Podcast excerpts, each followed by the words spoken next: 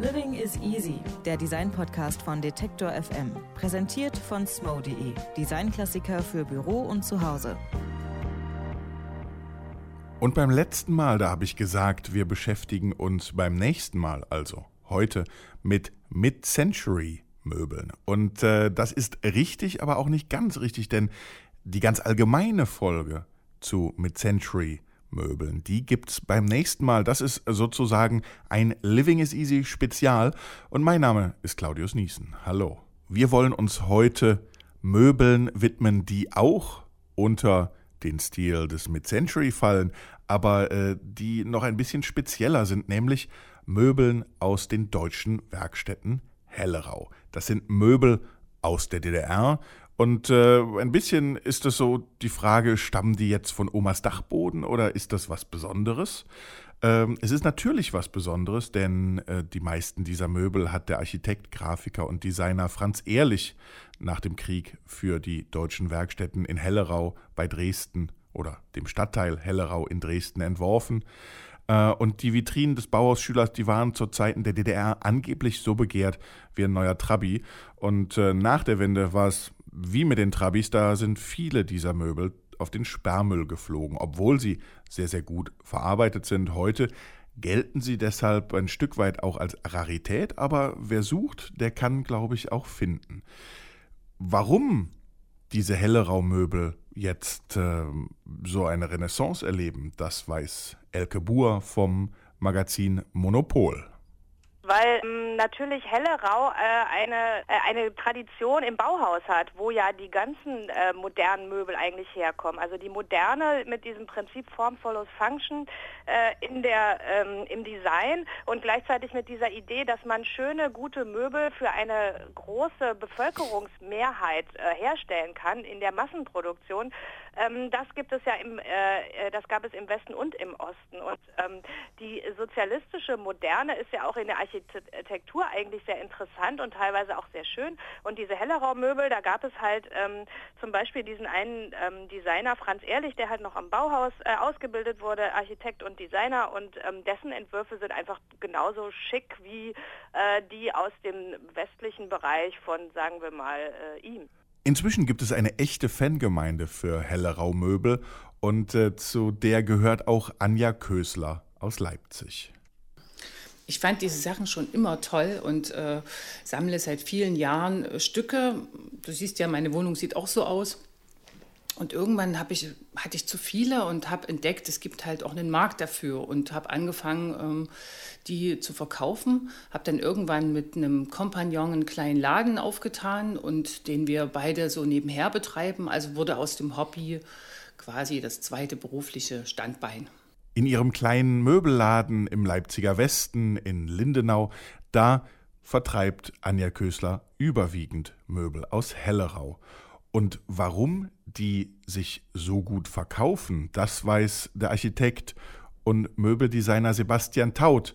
Mit dem haben wir schon in der letzten Folge von Living is Easy gesprochen und der kann auch jetzt ein bisschen einordnen, warum Helleraumöbel so spannend sind das sind dann doch relativ zeitlos, unabhängig auch von den verschiedenen Oberflächen und Surfaces, glaube ich dann, dass sie, dass es auch durchaus eine Qualität ist, dass sie eben so kombinierbar sind. Mit eben ganz aktuellen Möbeln, aber auch eben vielleicht mit dem ganz alten Bauernmöbel der Oma.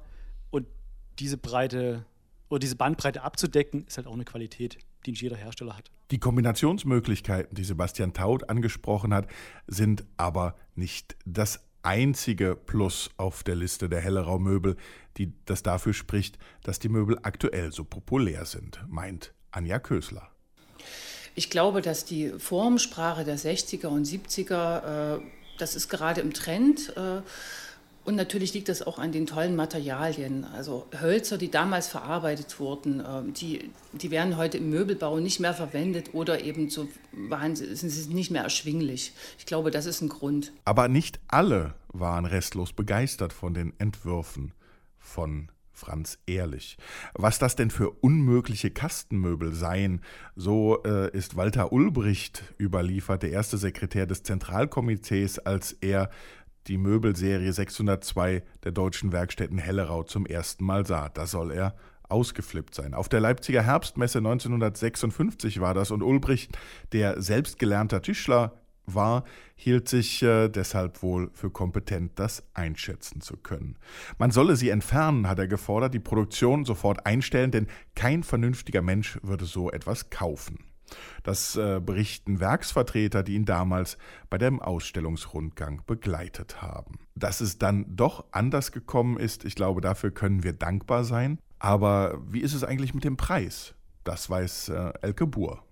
Also äh, so wie ich das mal äh, kurz irgendwie überblickt habe, sind die Hellerau-Sachen schon noch deutlich billiger als jetzt die Originale äh, von bekannteren Designern aus dem Westen. Ähm, also ich glaube, da muss man vor allen Dingen, ähm, ich denke vor allen Dingen in Ostdeutschland oder so findet man da bestimmt noch äh, einiges, was ein bisschen günstiger ist.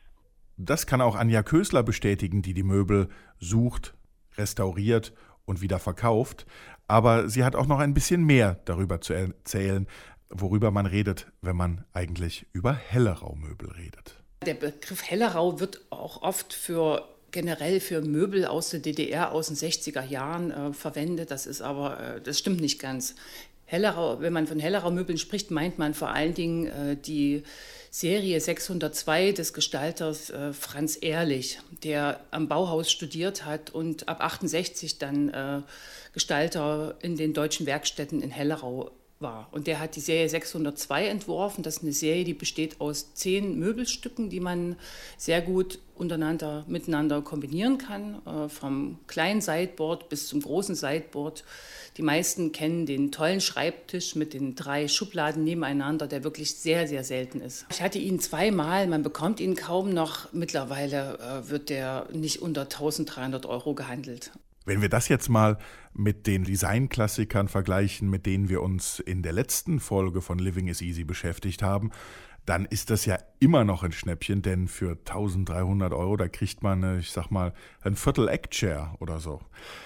Spannend ist aber nicht nur der Preis, wenn man jetzt auf Jagd geht nach diesen Designklassikern Made in DDR, sondern auch die Verarbeitung. Viele glauben, sie wären aus Vollholz, dem ist nicht so. Die sind aber aus äh, furniertem Holz und es gibt sie in zwei Holzarten, in Esche, Seenesche, das ist die häufigere Variante, und auch in Eiche. Und ich habe es ja am Anfang schon mal kurz gesagt, auch wenn ich sehen kann, wie schön diese Möbel sind, wirklich meinen Geschmack treffen tun sie nicht. Und äh, Sebastian Taut, dem geht's irgendwie ähnlich. Das ist ja, glaube ich, so eine ganz neue Generation. Also da merke ich auch schon zwischen meinen Eltern und mir so einen Konflikt. Mein Vater ist ja auch Architekt. Und da gibt es schon Möbel, die wir cool finden, wo sich bei ihm die Nackenhaare aufstellen, wo gesagt das dieser Mist, den wir zu DDR-Zeiten hatten, das will doch keiner mehr haben. Unabhängig davon merkt aber schon, dass die Qualität stimmt. Also auch wenn, sage ich mal, diese Furnierarten ähm, und vielleicht dieser Hochglanz, diese Speckschicht, die da zum Teil drauf sind, eben dieser Vintage-Style, ähm, den findet man vielleicht ein bisschen komisch. Die ganz junge Generation findet es enorm hip. Also auch die Kombination von solchen Sachen, also Vintage-Style mit ähm, High-End-Chrom-Sachen oder eben im Gold- und Bronzebereich, das mit so Vintage-Sachen zu kombinieren. Ist auch gerade auf allen Möbelwesten sehr en vogue. Aber unabhängig von den Oberflächen, von dem Style, stimmt die Qualität. Also wenn man von Hellerau einfach ein Scharnier aufmacht und eine Schublade aufmacht, dann läuft die einfach soft. Und die läuft auch noch nach 20 Jahren soft. Und das zeichnet, glaube ich, auch die, die Manufaktur dort aus, dass wirklich dort im, bis zum kleinsten Detail die Sachen stimmen. Qualität hin oder her, auch Anja Kösler weiß, wer so gar nicht ran kann an Möbel aus Hellerau. Leute, die das aus der Kindheit äh, kennen, möchten das überhaupt nicht. Das ist dann die nächste Generation. Eben die zum Beispiel meiner Tochter, die steht da wahnsinnig drauf. Ja. Und Anja Kösler selbst gefallen die Möbel natürlich auch. In ihrer Wohnung stehen einige davon ihr Favorit. Der stammt allerdings nicht aus der bekannten Serie 602. Das wechselt immer mal. Also äh, von besagtem Franz Ehrlich gibt es zwei Serien. Die Serie 602, das ist die, die die meisten kennen, aber es gibt noch eine, die Serie 427, die zeichnet sich durch ihre tollen äh, Untergestelle aus gebogenem Schichtholz äh, aus. Die habe ich hier auch in der Wohnung stehen und die gefällt mir halt so durch diese filigranen Beine so gut. Und wer jetzt Lust gekriegt hat, ein bisschen auf die Jagd zu gehen nach dem ein oder anderen Möbel von Franz Ehrlich aus Hellerau, dem äh, sei das Internet wärmstens empfohlen. Man kann immer noch gut erhaltene Stücke für kleines Geld finden, gerade im Osten von Deutschland. Und ich würde sagen, während äh, der Internetrecherche, da bietet es sich an, einfach nochmal in die letzten Folgen von Living is Easy reinzuhören. Da gibt es ja inzwischen jetzt schon drei Stück, wie immer bei Detektor FM, aber natürlich auch bei Apple Podcast, Deezer, Spotify, Google Podcast und eben überall, wo es gute Podcasts gibt. In der nächsten Folge dann, wie schon versprochen, das Thema Mid-Century ein wenig weiter gefasst, nicht nur fokussiert auf äh, die Designklassiker aus Hellerau. Das war's für heute. Ich sage Tschüss, mein Name ist Claudius Niesen. Machen Sie es gut und äh, gute Jagd. Living is Easy, der Design-Podcast von Detektor FM. Präsentiert von smo.de, Designklassiker für Büro und Zuhause.